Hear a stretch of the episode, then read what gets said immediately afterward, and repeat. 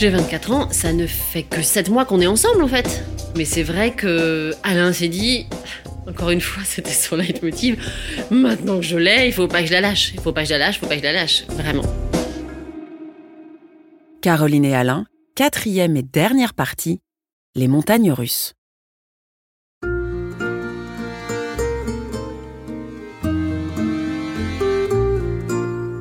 Printemps suivant, nous allons à Rome. Elle m'accompagne à un colloque universitaire, toujours sur les sujets européens. Rome est évidemment la plus belle ville du monde. Et on dîne le soir, Piazza Navona.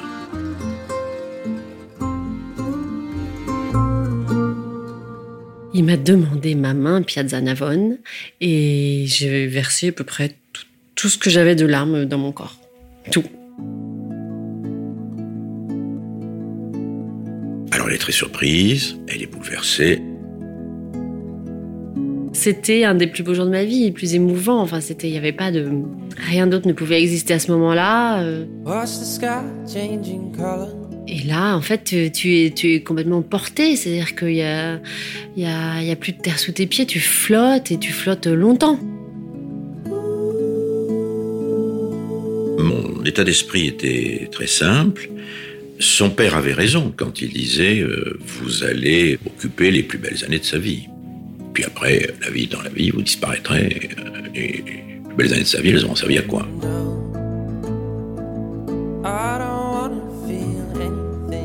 Donc il fallait qu'elle ait des enfants, et il fallait que je sois le père de ses enfants.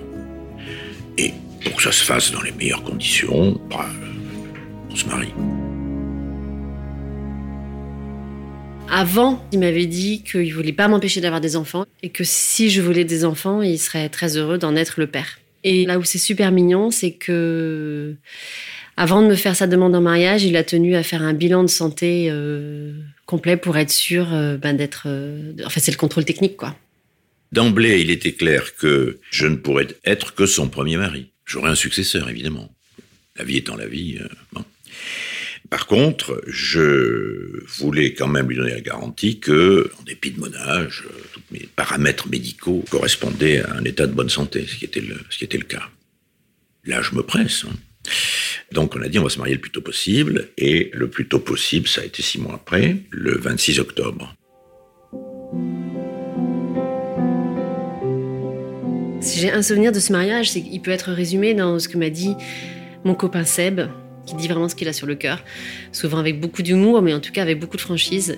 Il m'a dit écoute Caro, euh, franchement, euh, j'aurais pas misé sur euh, ton couple avec Alain, mais alors là, quand je vous vois tous les deux, c'est une telle évidence. euh, alors là, euh, chapeau.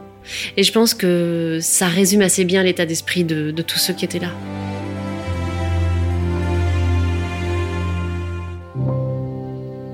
le point important, c'est que l'âge entre nous, une fois que on, a digéré tous les problèmes que cela pouvait poser de toute nature pendant les six premiers mois, ça a disparu. Mais ça a complètement disparu. C'est là où c'est curieux quand même, c'est que hum, on vivait vraiment tout ça comme un couple de, de 30 ans, je pense. Comme un jeune couple. C'est comme mes copines qui me demandaient c'est comment de faire l'amour avec un homme qui a 30 ans de plus que toi? Bah, c'est pareil que les autres en fait. C'est pareil. Tout ce qui compte, c'est qu'on s'aime. Et c'est ça qui fait que c'est bien. Le simple fait de nous voir ensemble fait que les gens qui au départ doutent ou se moquent, ça n'est plus un problème pour eux non plus.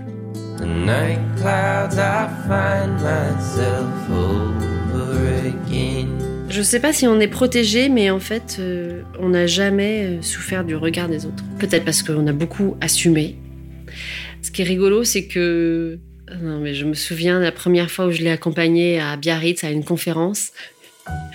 Parce qu'il avait tout un tas de groupies, des petites mamies groupies. Et euh, il y a une petite mamie qui s'approche de lui qui dit Oh là là, qu'est-ce qu'elle a grandi votre fille, je l'aurais pas reconnue. Et là, mais on s'est poilé, mais qu'est-ce qu'on a ri. Voilà. Donc des anecdotes comme ça, il y en a eu. Je m'amuse beaucoup de cette situation parce qu'en fait, il n'y a rien de grave, déjà. C'est vrai que c'est drôle. Et puis oui, il y a une différence d'âge entre nous. Donc oui, il pourrait être mon père. Donc en fait, faut pas essayer de la gommer. Mais je sais qu'il y a eu des regards, hein, notamment dans son milieu. Ah euh, tiens, euh, il a pécho une petite jeune, euh, une petite nana. Combien de temps elle va rester? Voilà. Mais sinon, je peux pas. on n'a jamais fait l'objet de moqueries. En tout cas, pas en face. Peut-être dans notre dos, mais pas en face. Dans sa génération, l'idée d'avoir des enfants à 25 ans vient pas spontanément à l'esprit.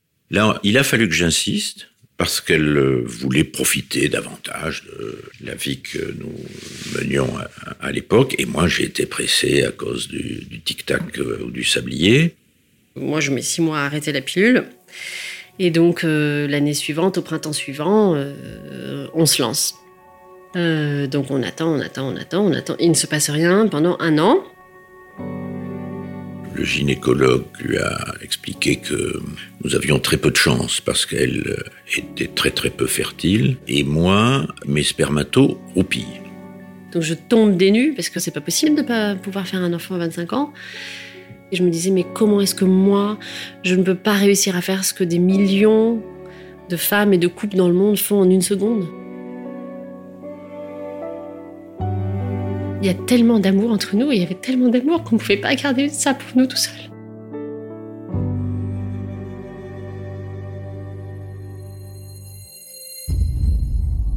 Là commence en fait un long, long chemin solitaire et très douloureux.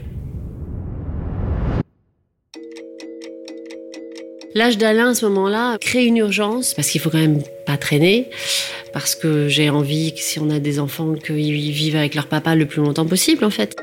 Et comme j'ai moi un problème physiologique, un gros problème de fertilité, finalement les, torts entre guillemets sont partagés.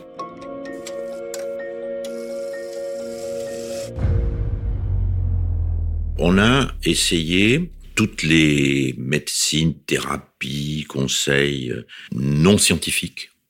Elle fait partie, c'est un peu lié à sa génération, de ces personnes qui croient plus à ce qui est officieux qu'à ce qui est officiel. Donc elle croit plus à l'homéopathie qu'à l'allopathie et plus aux huiles essentielles qu'à l'homéopathie. Et donc plus euh, à des personnages portant des titres variés que moi, euh, dans mon fuseau horaire et dans mon langage, j'appelle des charlatans, que euh, un professeur de médecine de CHU. Mais comme c'était important pour elle, je me suis prêté à tout et il y a eu des épisodes comiques. D'abord, j'ai pris un gynécologue. Et alors il m'a dit, il est possible que psychologiquement vous vous interdisiez. Que vis-à-vis de vos enfants, vous ayez scrupule à avoir d'autres enfants avec une autre femme. Donc il faut libérer votre cerveau. Et alors il m'a conseillé de consulter un certain nombre de personnes. Et donc euh, pendant six mois, je me suis lancé dans une initiation au tantrisme. C'est le yoga, mais c'est le yoga à deux. Et dans la phase euh, ultime, on atteint le nirvana dans la relation sexuelle. Ça m'a aidé dans ma vie en général. Ça a renforcé ma relation avec Caroline, je faisais ça pour elle.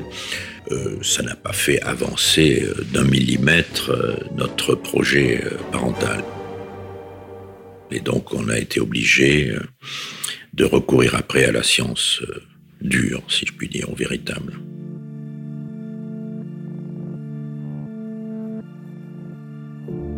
Et donc on fait des FIV qui ne marchent pas, donc la terre s'écroule à chaque fois. On passe par des hauts, des bas, des très hauts, des très bas, euh, des espoirs. En fait, c'est même une, histoire de- d'espoir déçu.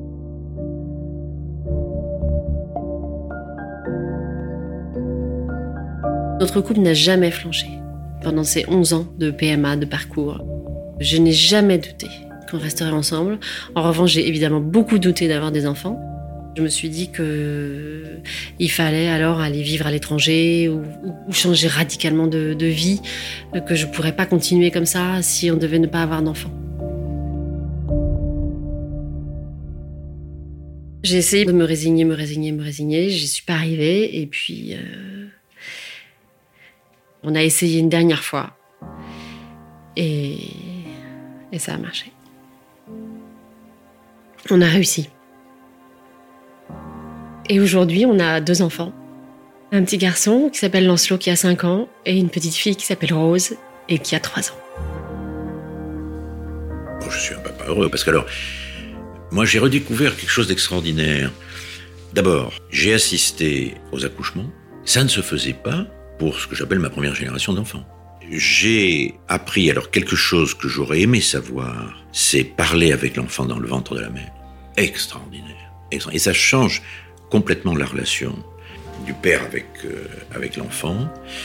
Et puis, j'ai retrouvé l'enthousiasme de base qu'on perd lentement avec l'âge. Quand un petit enfant commence à appeler dans son lit, à pleurer, j'ouvre la porte, il me voit, et ce bonheur intense, cette attente de la vie, qui est dans l'œil de l'enfant, mais ça, ça donne un pep extraordinaire, et, ça rappelle quelques-uns des fondamentaux de la vie qu'hélas, dans le quotidien, on a tendance à oublier.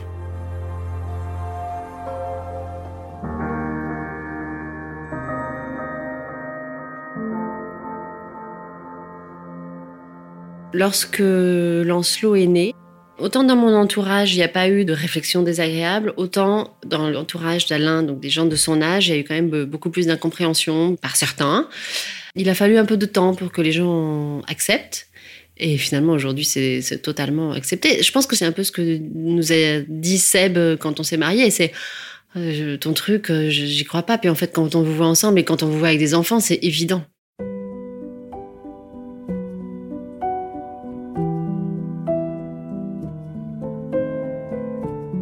Petit Lancelot m'en parle.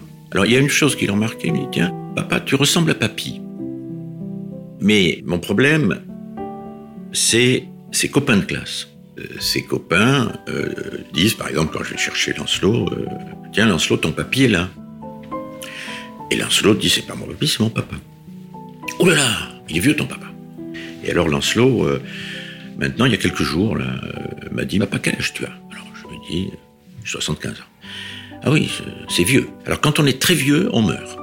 Et quand tu seras mort, euh, ben, j'aurai un autre papa. Et il conclut en disant, eh oui, c'est ça la vie. C'est extraordinaire. Alors évidemment, moi, mixed feelings, parce que euh, je ne ressens pas ça complètement positivement.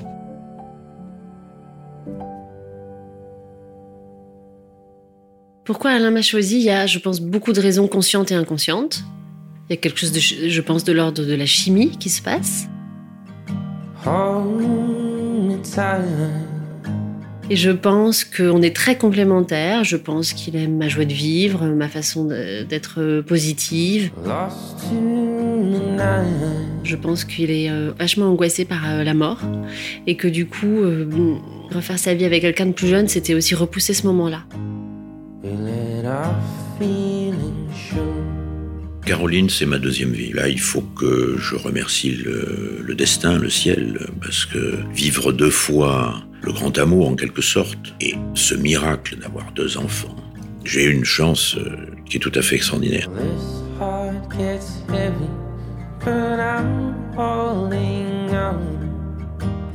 Depuis que je suis avec Alain, je n'ai jamais flashé sur euh, aucun autre mec et certainement pas un mec de mon âge. C'est une créature euh, un peu extraterrestre. Elle a une très grande élégance, elle a de la classe, elle est chic, elle est distinguée, et partout où elle va, son sourire, son rayonnement attire. Et pour moi, c'est une source d'admiration euh, permanente. Ce qu'Alain a de plus sexy, c'est son intelligence et son esprit, en fait. Plein d'humour et, et de vivacité. Sa carrure. Et il a les fesses très très douces. Let our feelings go.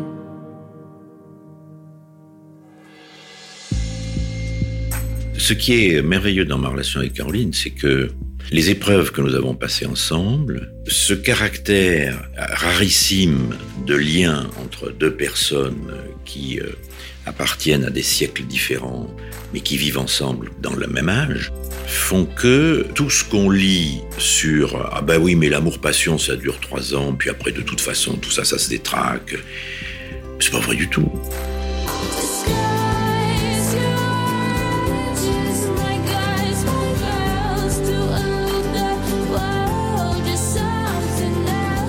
Du coup, notre couple n'a pas d'âge. On vit comme quelqu'un de mon âge, on vit comme quelqu'un de son âge, on vit entre les deux.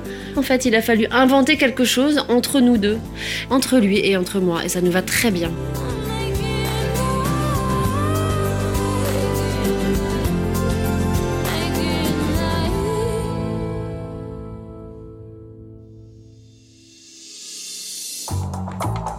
L'histoire de Caroline et Alain a été recueillie et tissée par Julie Alibaud et Virginie Bioret.